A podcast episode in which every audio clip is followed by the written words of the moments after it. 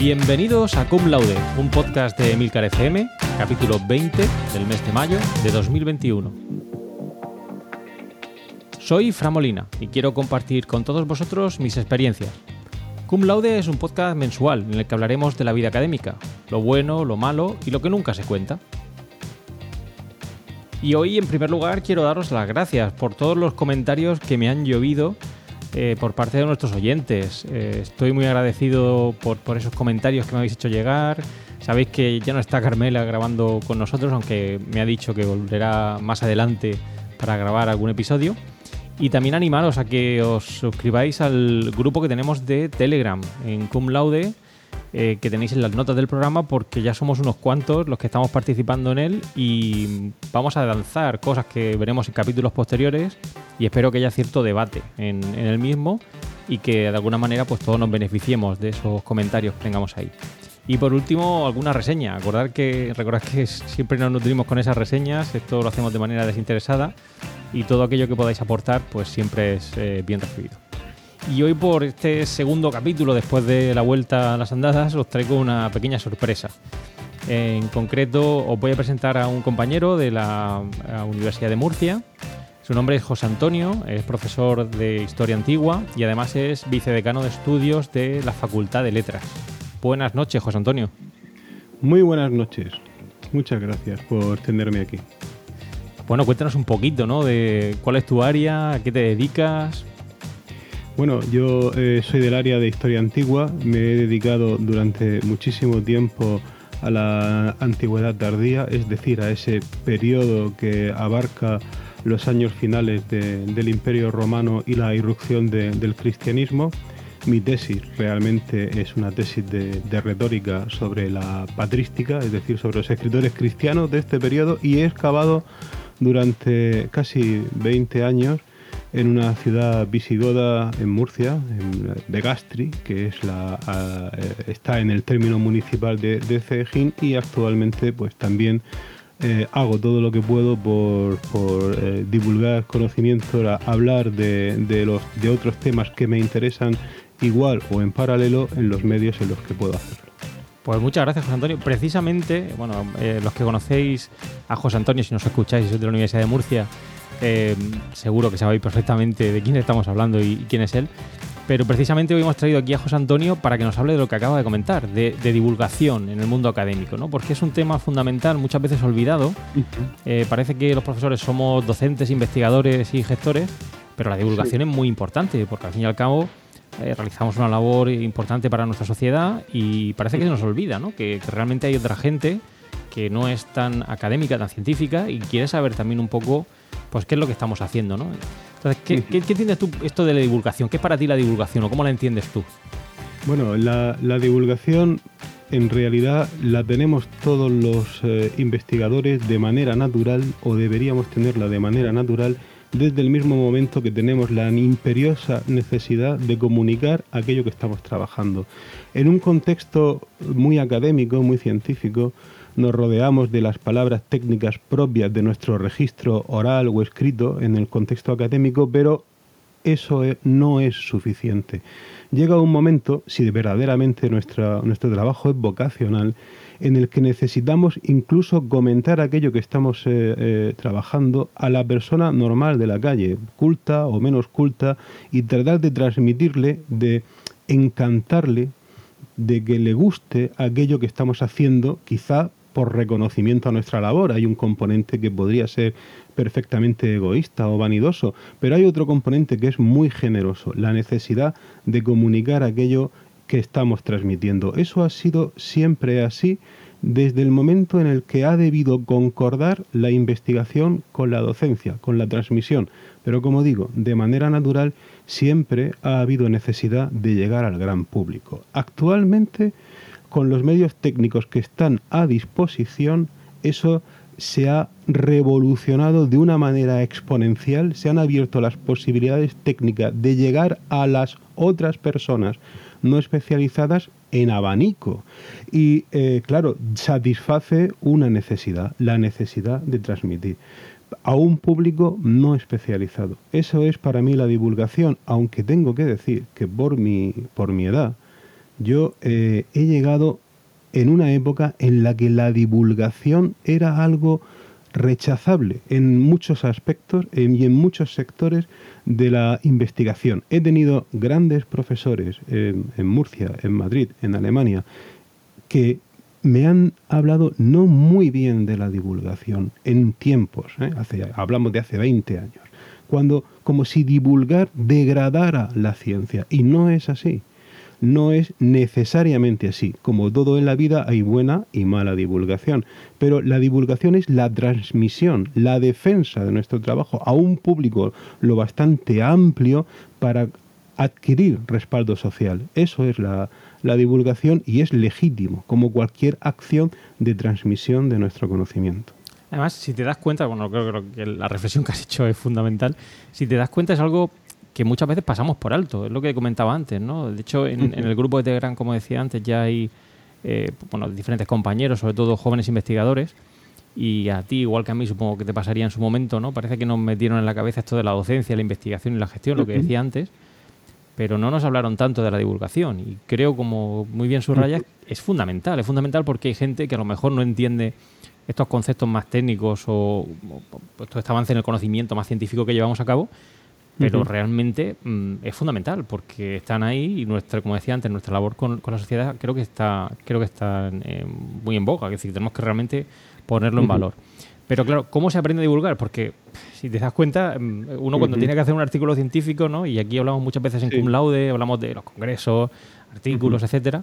Pues bueno, uno va a cursos de doctorado, em, eh, asiste a congresos, tiene cierto debate con compañeros y demás pero no nos enseñan a divulgar, es decir, no nos dicen cómo se hace esto. ¿Qué, opinión te, genera a ti este, esta situación?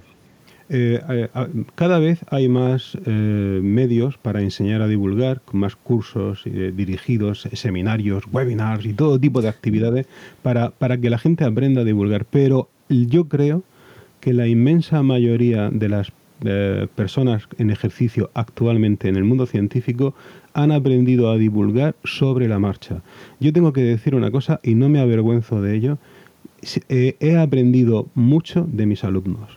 Yo eh, he empezado la divulgación por cauces más eh, convencionales, de los que luego podemos hablar, como la prensa escrita o la radio, pero la llegada al mundo informático, a las redes sociales, a Twitter, Telegram, etcétera, solo lo he podido adquirir con la experiencia y por una interacción con mis alumnos. Cuando yo me daba cuenta de que llegaba a ellos de una manera concreta, pero que había un ámbito que ellos controlaban muy bien y que yo desconocía, ha sido a través de ellos como, lo, como he logrado, por ejemplo, pues hacer una, una, cuenta de, una cuenta de Twitter, una página de Facebook, etcétera. Y voy em, formándome en realidad gracias a ellos. Eh, eh, me ha pasado con todo, eh, también con algunos aspectos del aula virtual, de nuestro aula virtual, como, como el uso de encuestas, etcétera. Antes de dedicarme a la gestión, yo aprendía esas cosas porque mis alumnos me hablaban de ellas y creo que no es malo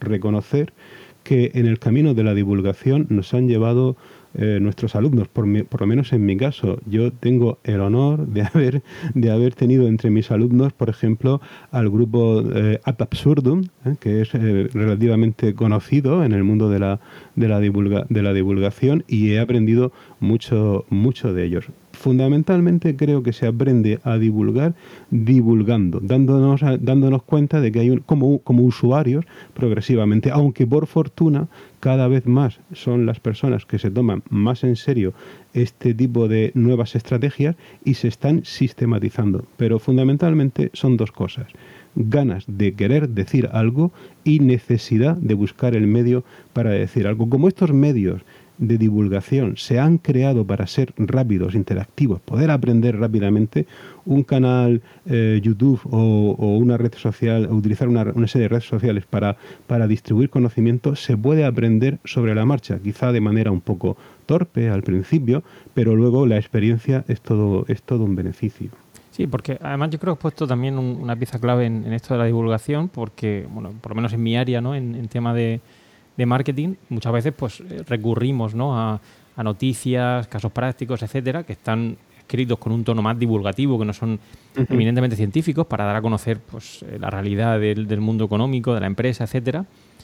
Y tenemos que, yo creo que cambiar un poco ¿no? el, punto de vista, porque en este caso nosotros utilizamos ese recurso en clase porque es fundamental para que los alumnos comprendan, ¿no? en ese proceso de enseñanza-aprendizaje, comprendan algunos conceptos claves que de otra manera, ¿no? si nos pasáramos ese punto más científico, pues pasaríamos muy por encima.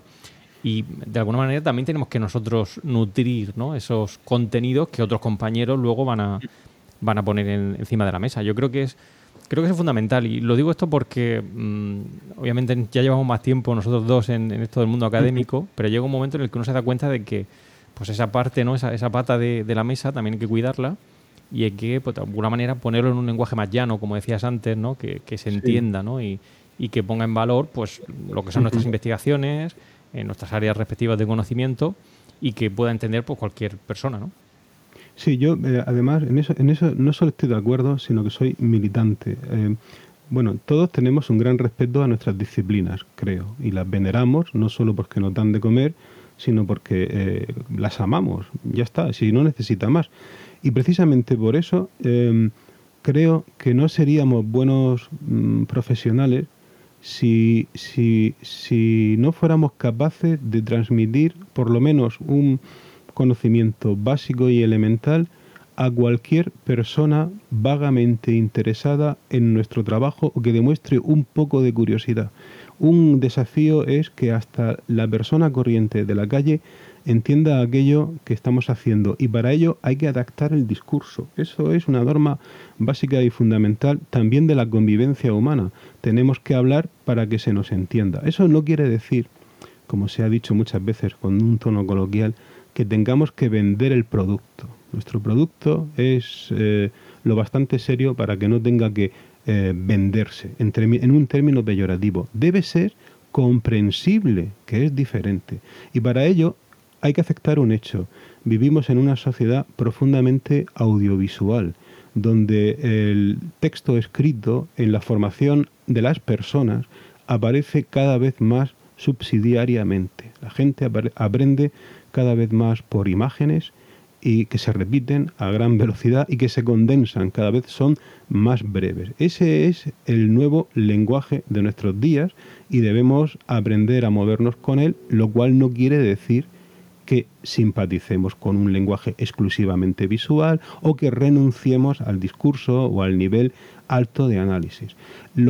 Eh, la capacidad que tenemos técnicamente a través de sencillos perfiles en redes sociales o, o, en canales de YouTube de llegar a un número altísimo de gente compensa con creces la posible degradación del discurso, porque si difundimos adecuadamente, es decir, no, no difundiendo patrañas, mentiras, eh, eh, mm, investigaciones no acreditadas, sino teniendo un código deontológico muy depurado, que debería ser obligatorio en todas las carreras, una asignatura de ética profesional, eh, pues a partir de ahí podemos hacer una verdadera captación y eh, en paraguas eh, que, abarcaría a un número considerable de gente y no significaría, como digo, degradar el mensaje, sino adaptarlo. Hacer que la gente sintiera simpatía, curiosidad, le llamara la atención aquellas cosas por las cuales trabajamos, en mi caso pues el tema de, las, eh, de, la historia antigua, es fundamental presentar el mundo, por ejemplo, de la Ilíada y la Odisea, o el mundo de la Edad Oscura en, Grecia, que es tan, tan, que exige un cierto conocimiento previo, pues es fundamental presentarlo de una manera eh, atractiva y adecuada. Por ejemplo, también recurriendo al cómic o al cine o a los videojuegos. No, no pasa nada, no nos degrada. Simplemente son eh, tentáculos, son redes que utilizamos para comunicarnos con la gente y luego poder utilizar ese interés para llevarles, si queremos, a unos terrenos ya más altos, de formulación más compleja.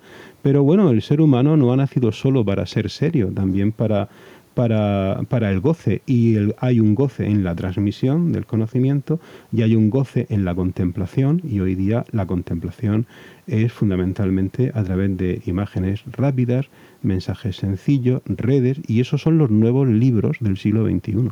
Sí, porque además, bueno, em, tú no conoces personalmente ¿no? aquí a, Carmela, que ha estado mucho tiempo con nosotros en Cum Laude, pero ya tiene un podcast aquí en la red ¿no? de Milcar FM, eh, Bacteriófagos, que precisamente hace eso, ¿no? Es decir, su área de, científica, ¿no? En la que está trabajando tanto tiempo, pues lo plasma en un podcast que cualquier persona que escuche ese podcast de bacteriófagos puede entender em, con el pueblo llano, con, decir, con unas palabras muy sencillas, ¿no?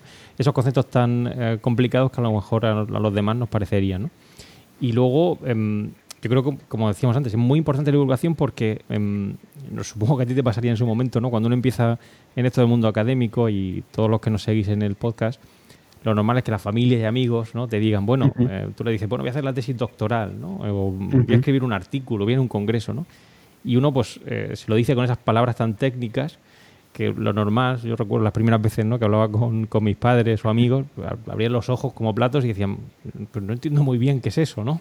Claro, y caemos en ese error, ¿no? De, pensar que, que, nuestra dinámica del día a día, pues eso que estamos haciendo a nivel de investigación lo va a entender otra persona en, eh, sin mayor eh, problema. Y no es así, ¿no? Yo creo que hay que transformar, ¿no? El, como tú decías, ¿no? Transformar el mensaje de alguna manera, ¿no? Sí, sí, eso eh, es cierto. Corremos el riesgo de adoptar una postura críptica de aislacionismo. Eso es malo, muy malo, porque da la sensación de que el mundo científico está al margen de la realidad y al margen de la vida y de las preocupaciones de las personas. Y eso no es así. Hay algo que tengo comprobado, por ejemplo, en el terreno de la historia. La, eh, la gente conoce, la gente normal, mm, conoce la historia no directamente a través de los libros de historia, sino a través de novela histórica o em, libros de libros de revistas de divulgación que se venden en los kioscos, series de, de televisión y películas. Eso está muy comprobado. Eh, gente de la calle que eh, conozca eh, las persecuciones de, cristianos en la antigua Roma lo, sabe porque ha visto Guobadis o porque ha, o porque ha, visto cómics que hablan, de, que hablan del tema. De igual manera que hay cómics de la Ilíada y la Odisea que han, han conseguido vocaciones antes de haber leído a Homero, ¿no? que es una cosa verdaderamente sorprendente. ¿Dónde está el problema? ¿Por qué ocurre eso? Pues no ocurre únicamente porque vivimos en una sociedad muy audiovisual, no solamente eso, ocurre también porque muchas veces hemos perdido los así llamados especialistas la batalla por la comunicación, por la divulgación. Eh, es algo sorprendente porque en este país, incluso desde época histórica, conocemos casos como grandes divulgadores como Félix Rodríguez de la Fuente, por ejemplo, que hacía una especie de epopeya del mundo animal y, no sabías muy bien qué estabas viendo, pero aquello te fascinaba porque era, le ponía un sentir épico a la naturaleza.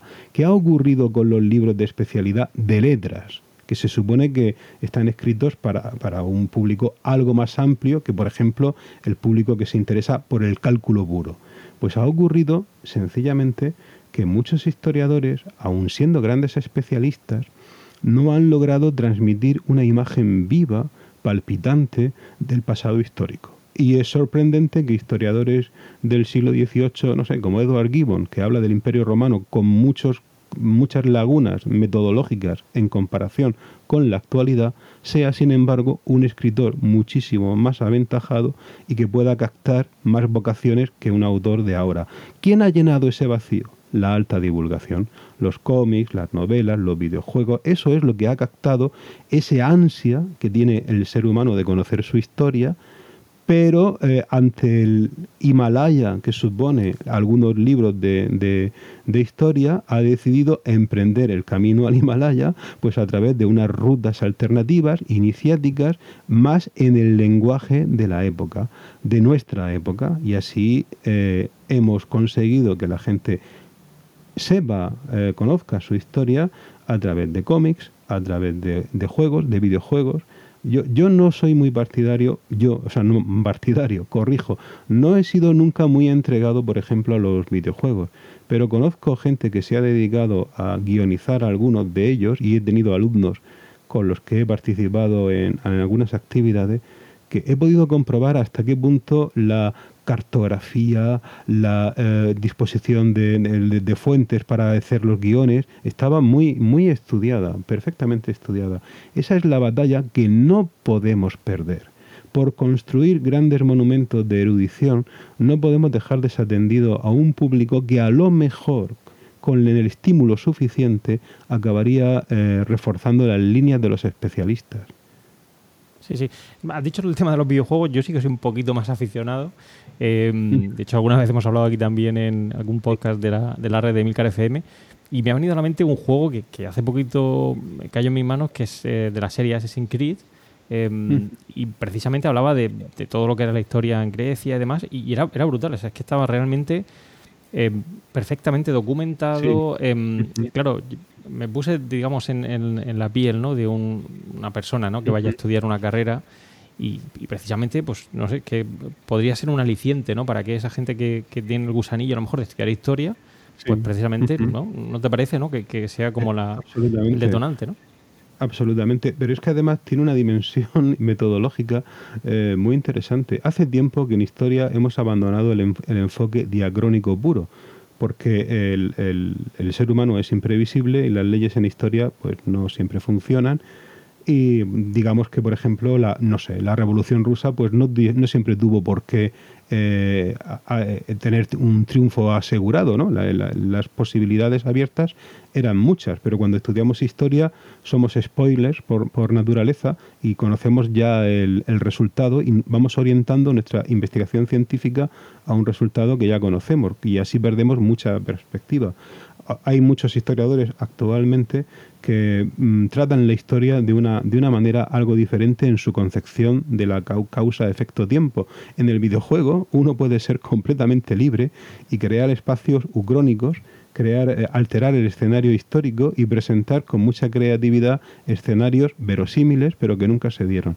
Eso eh, dentro de la, del estricto margen del juego, es decir, siendo consciente de que estamos jugando, gamificando, es un ejercicio mental de tal, de tal envergadura que luego trasladado a un estudio científico donde no nos permitimos jugar, ¿eh? hemos desarrollado un hábito, un hábito de pensar, de imaginar escenarios, de plantear alternativas, que es muy, es muy importante. Los videojuegos están muy bien trabajados no solo por los especialistas, historiadores, que crean el contenido de esos videojuegos, sino que también desde el punto de vista exclusivamente estético y artístico están muy bien trabajados por nuestros compañeros de historia del arte o de bellas artes que crean y reproducen de una, de una manera casi, eh, en fin, muy exacta eh, escenarios históricos, ciudades, eh, entornos arquitectónicos de otras épocas, pero también de, también de nuestra era. Con lo cual llegamos ya a una a un doble beneficio. No solo divulgamos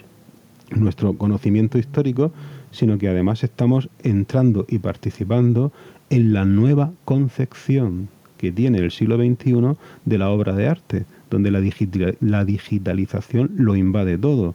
Claro, todos son ventajas siempre y cuando tengamos cabeza para entender, como todo, ¿no? Cabeza para entender en qué mundo nos, nos movemos.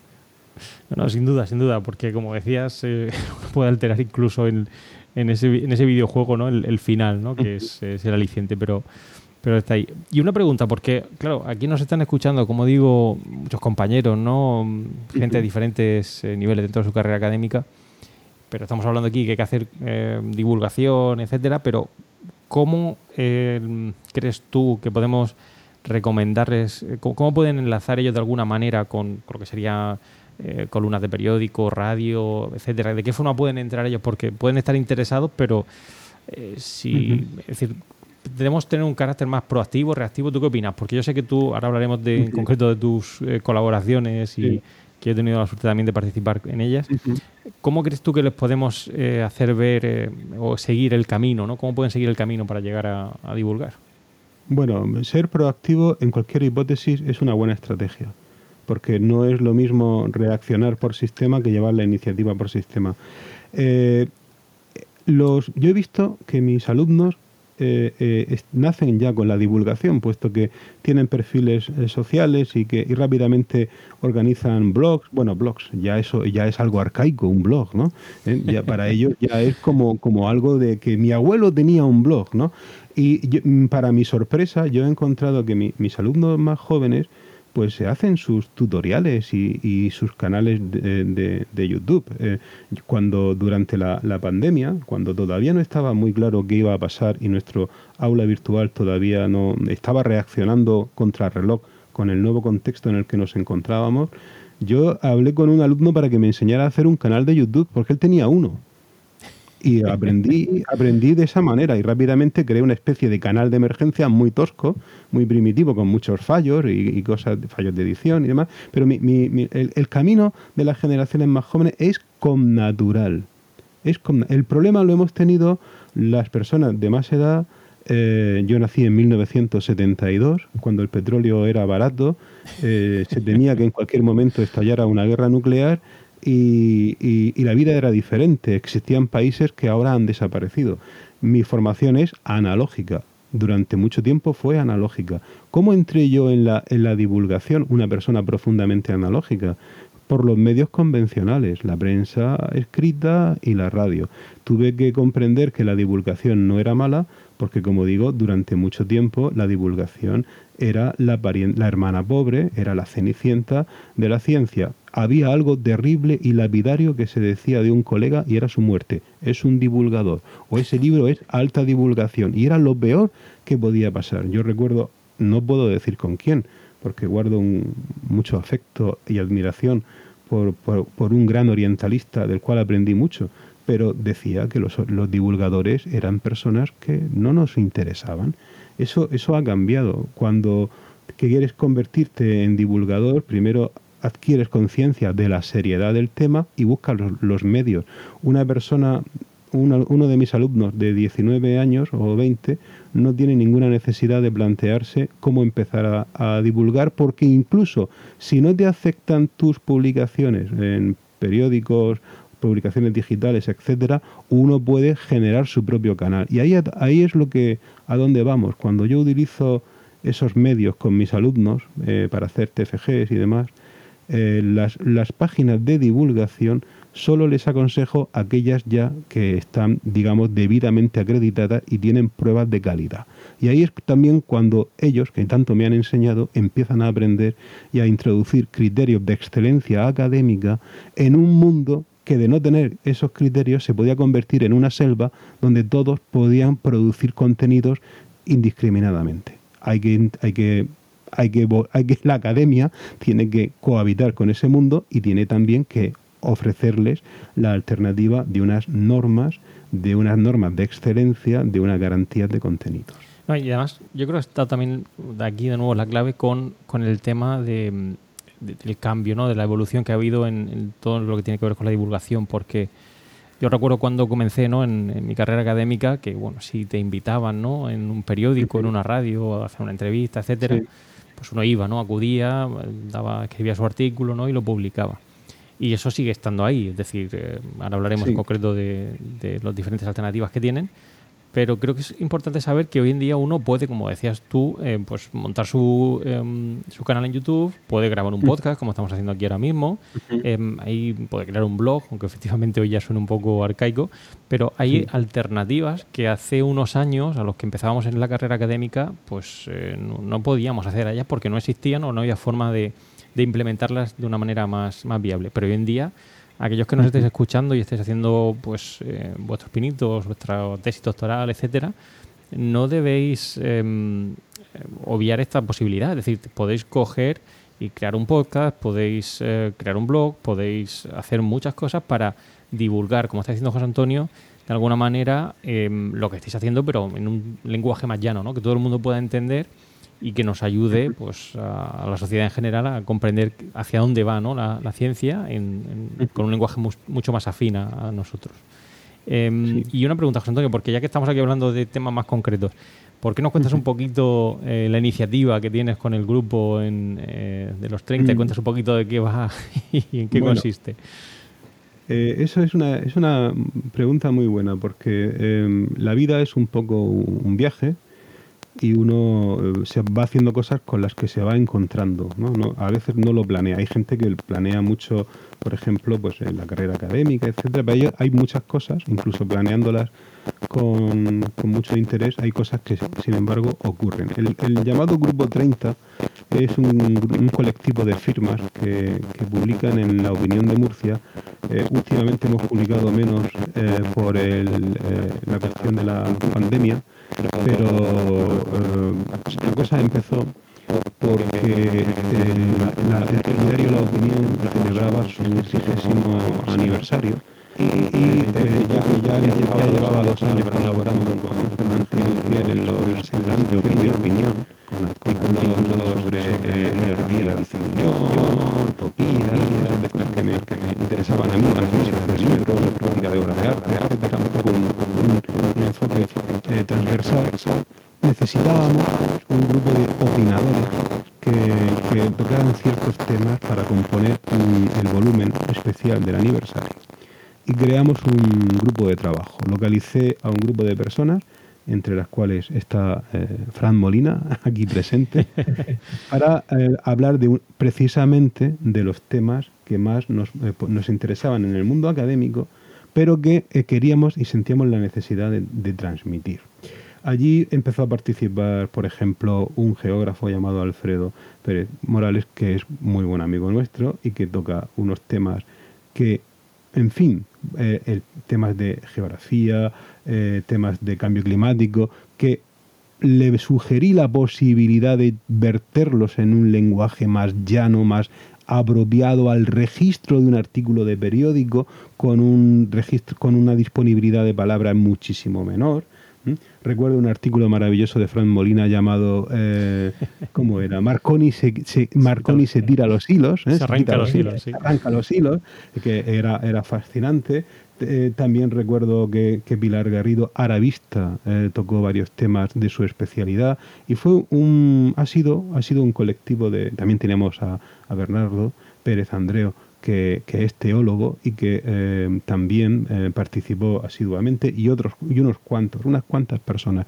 Tuvimos un colectivo todos universitarios, todos de la UMU, con una edad que en muchos casos, una edad media de unos 40 años, que durante un tiempo, y esto me lo corroboró Ángel Montiel, porque habló conmigo sobre la, reacción que suscitaban los artículos en el periódico, durante un tiempo llamó muchísimo la atención porque los lectores de la prensa diaria conocían a los universitarios ya consagrados, ¿no? firmas de primera, de primera línea, ¿eh? que todos conocemos porque llevaban décadas escribiendo, pero de repente había aparecido en la prensa con una periodicidad semanal y era en los buenos tiempos hemos llegado a publicar todos los viernes eh, en la página de cierre, que no está nada mal, un viernes en la página de cierre, de estos temas que a nosotros nos interesaban, el cambio climático, la innovación docente, eh, el mundo árabe, la, eh, el silencio de Dios, en fin, habíamos llegado a publicar este tipo de cosas y lo habíamos conseguido. La gente nos leía, nos seguía,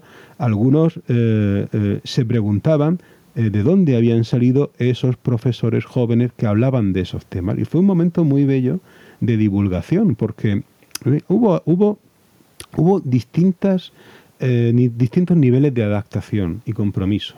En general el nivel de compromiso fue bueno, todo el mundo publicaba su artículo cuando se le requería, porque la divulgación, aunque parezca para afuera muy divertida, es como todos los trabajos, exige disciplina en el interior. Pero hubo, ahí noté yo, que había gente que se adaptaba más rápidamente al lenguaje de la divulgación que de repente, por ejemplo, prescindían de las notas a pie de página. Yo recuerdo haber llamado a una persona para decirle, no me pongas notas a pie de página en un artículo de opinión, ¿vale? No te preocupes, pero las fuentes, no, olvídate de eso porque esto eh, no podemos, no, no es el mismo registro, tienes que cambiar la mente, cambia el chip, no es el registro, no puedes citar, no es un, nadie te va a pedir que corrobores una cita científica en un artículo de 700 palabras. Y hubo gente que eso lo llevaba muy mal, lo llevaba con mucha dificultad porque eran académicos puros, puros, y el artículo costaba trabajo, Hubo otros que lo hicieron muy bien y que rápidamente se, bueno, tú mismo, Fran, tú mismo, que lo, le daban, rápidamente cogieron el tono, ¿eh? cogieron el tono. Fueron días muy bellos en los que a veces quedábamos para leer el artículo y, leerlo juntos y a ver qué, voz eh, le poníamos. Y ahí surgió también una idea muy, muy bella que no hemos hecho, pero que a lo mejor algún día podemos hacer, que era eh, verbalizar eso, parte de esos artículos, convertirlos en, eh, en podcast o en una especie de, de, versión, de versión hablada, porque eh, antes del grupo 30 yo empecé en la radio, yo y pues fue, fue también pura fue también pura casualidad. Y creo que sin la radio no hubiera llegado a la prensa y creo que sin la radio que para yo siempre he estado profunda, desesperada y apasionadamente enamorado de la radio, creo que si la radio no hubiera, ni siquiera hubiera estudiado historia, fíjate lo que, lo que te digo, porque el poder de una voz transmitida simultáneamente a miles de kilómetros para ser oído por, por distintas personas, eso es insuperable.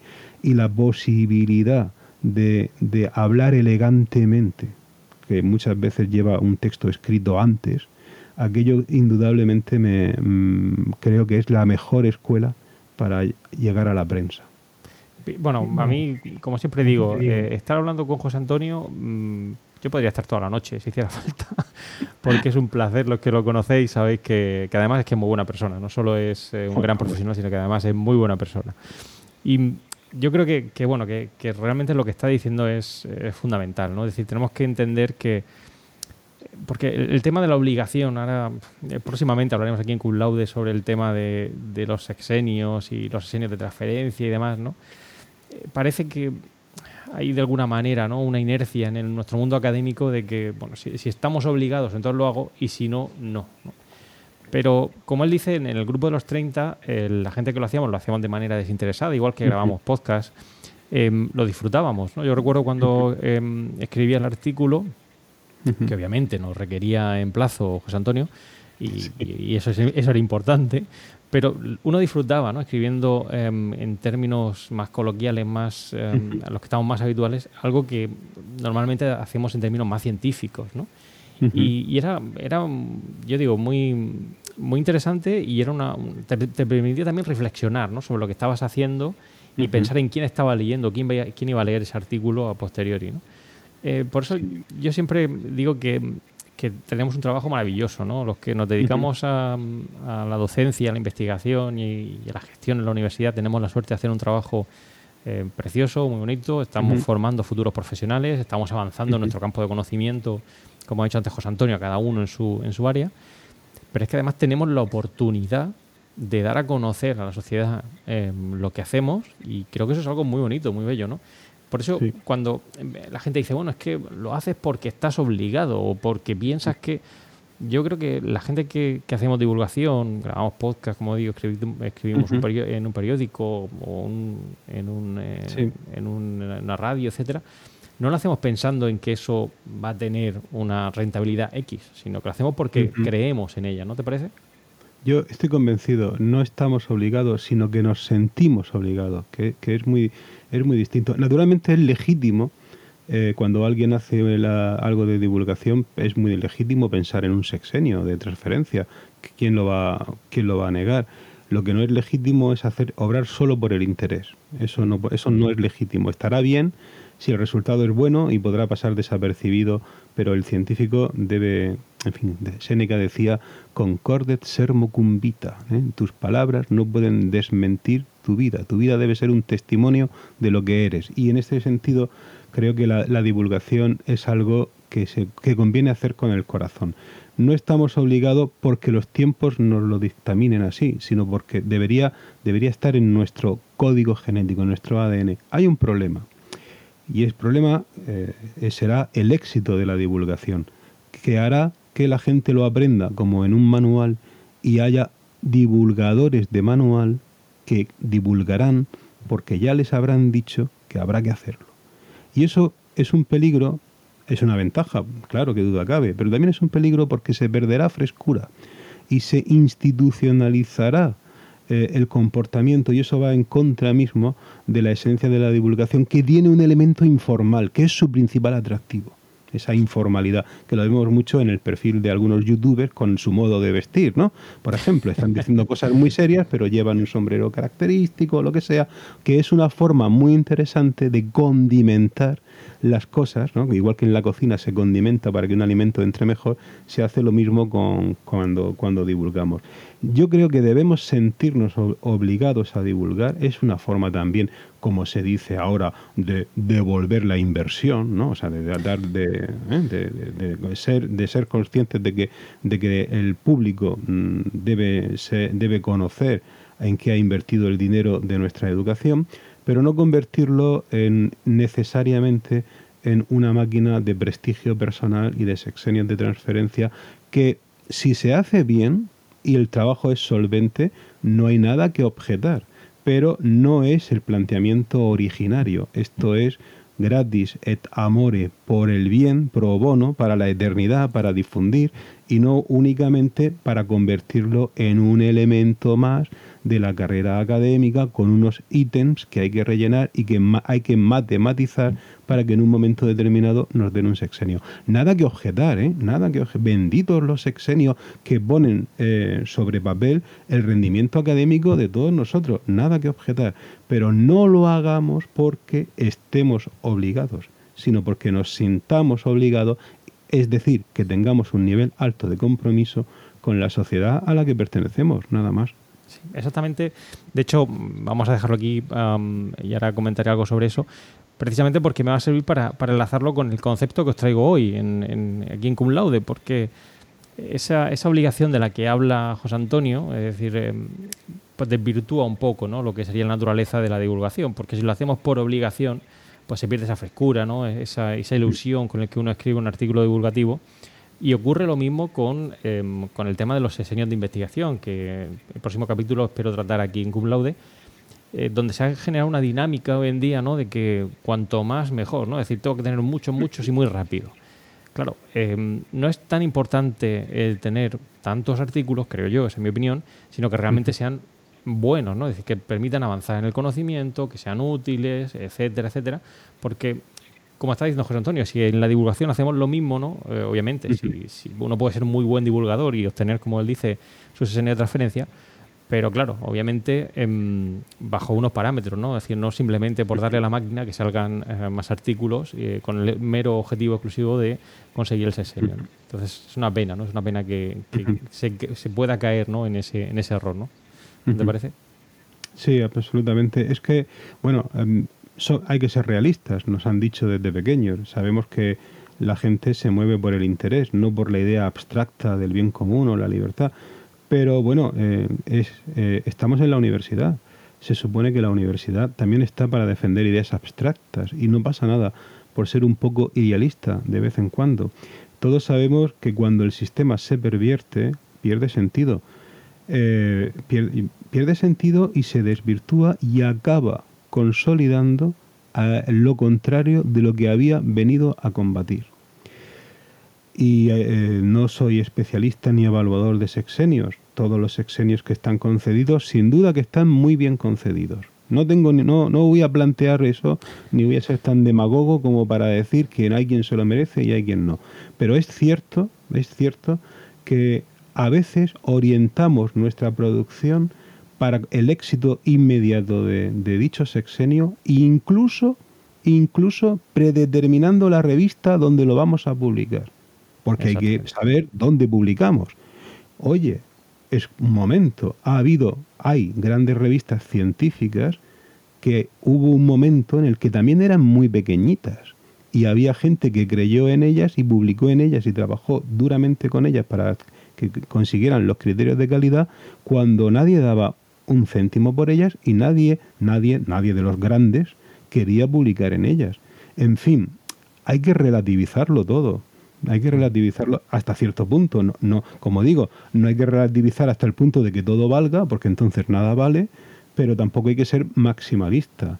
Eh, es cierto que hay que imponer unos criterios y esos criterios deben ser rígidos y sí, claro, bien, todos los gestores saben que los criterios rígidos son objetivos, aunque no siempre sean eh, justos y que hay, que hay que modificarlos y mejorarlos con el tiempo, pero no podemos deshumanizar, deshumanizar esa cuestión. Hay grandes científicos que han publicado muy poco porque no lo han considerado necesario en ese momento.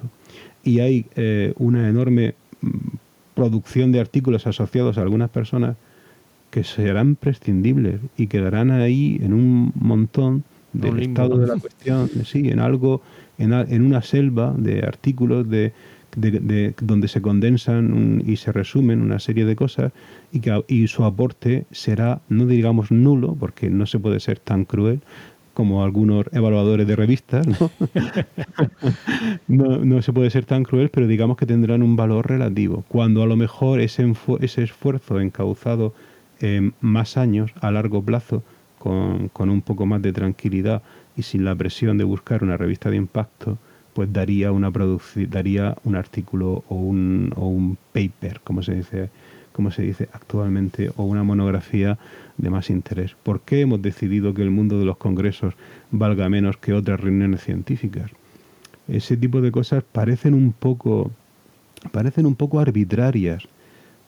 Se aprende mucho también en un congreso, se dicen grandes cosas en, en los congresos y no todas las revistas eh, de impacto menor son igual, iguales. ¿eh? Eh, en fin, esas cosas son las que yo creo que en la búsqueda de la excelencia a veces hemos podido llegar a, pecar de maximalistas. Claro que eh, los que decimos eso tampoco estamos en el número uno del top ten de los grandes. Pero bueno, en fin, creo que algo de verdad hay, porque en la vida científica, aunque no seamos candidatos al Nobel, sí que es importante huir de los maximalismos.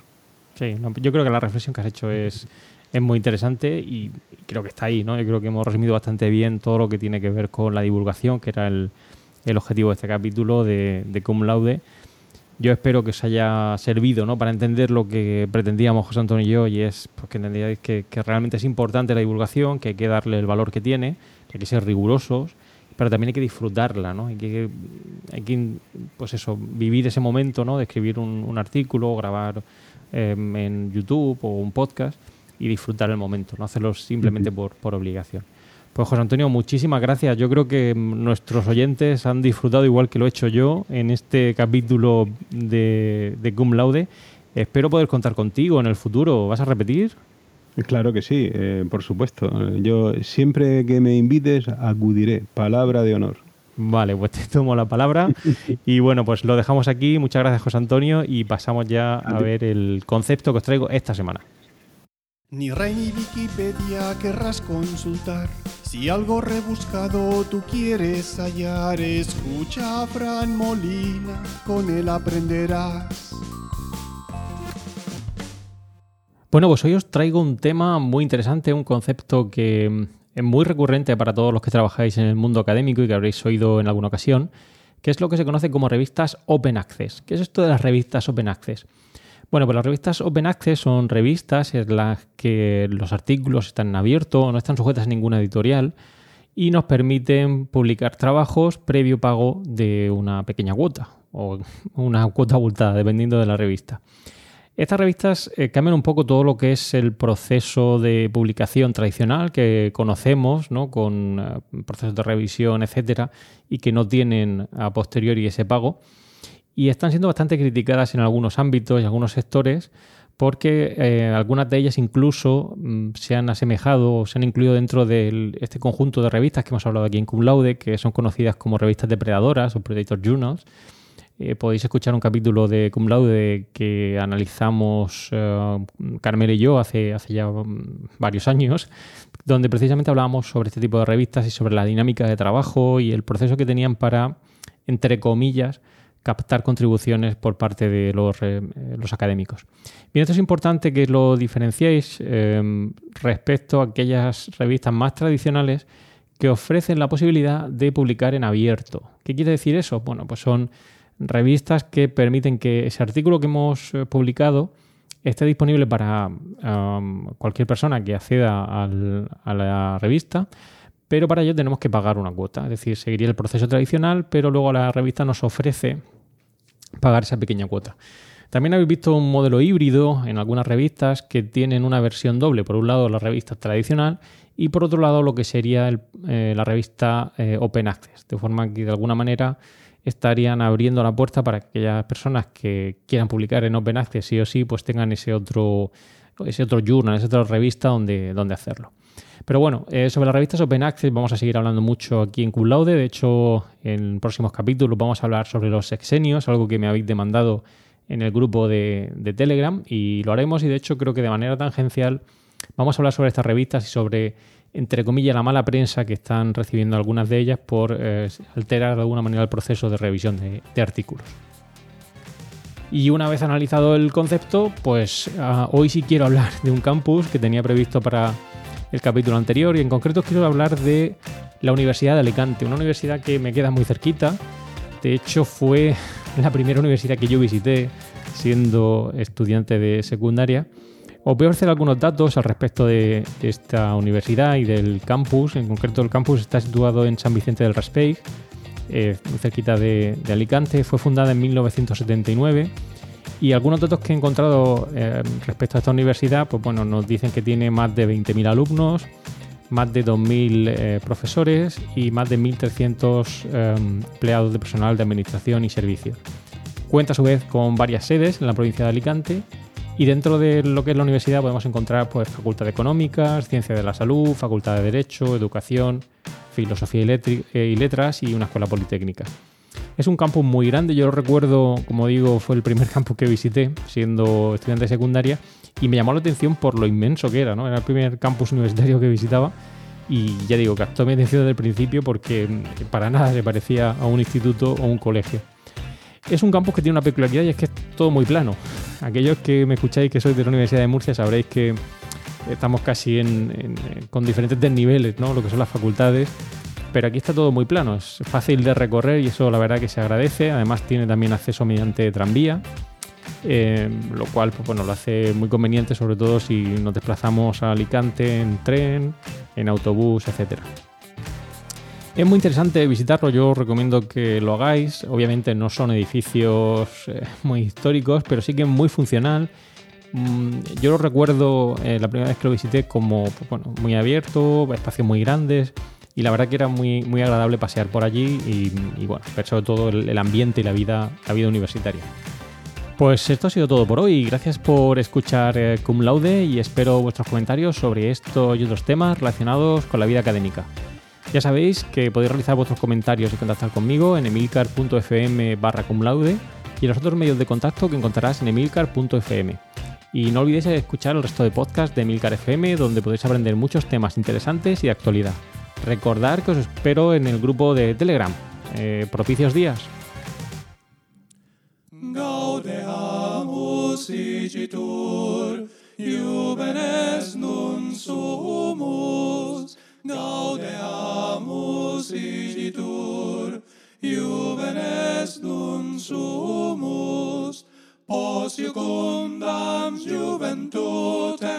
post molestam senec tutem, nos abevitumus, nos abevitumus.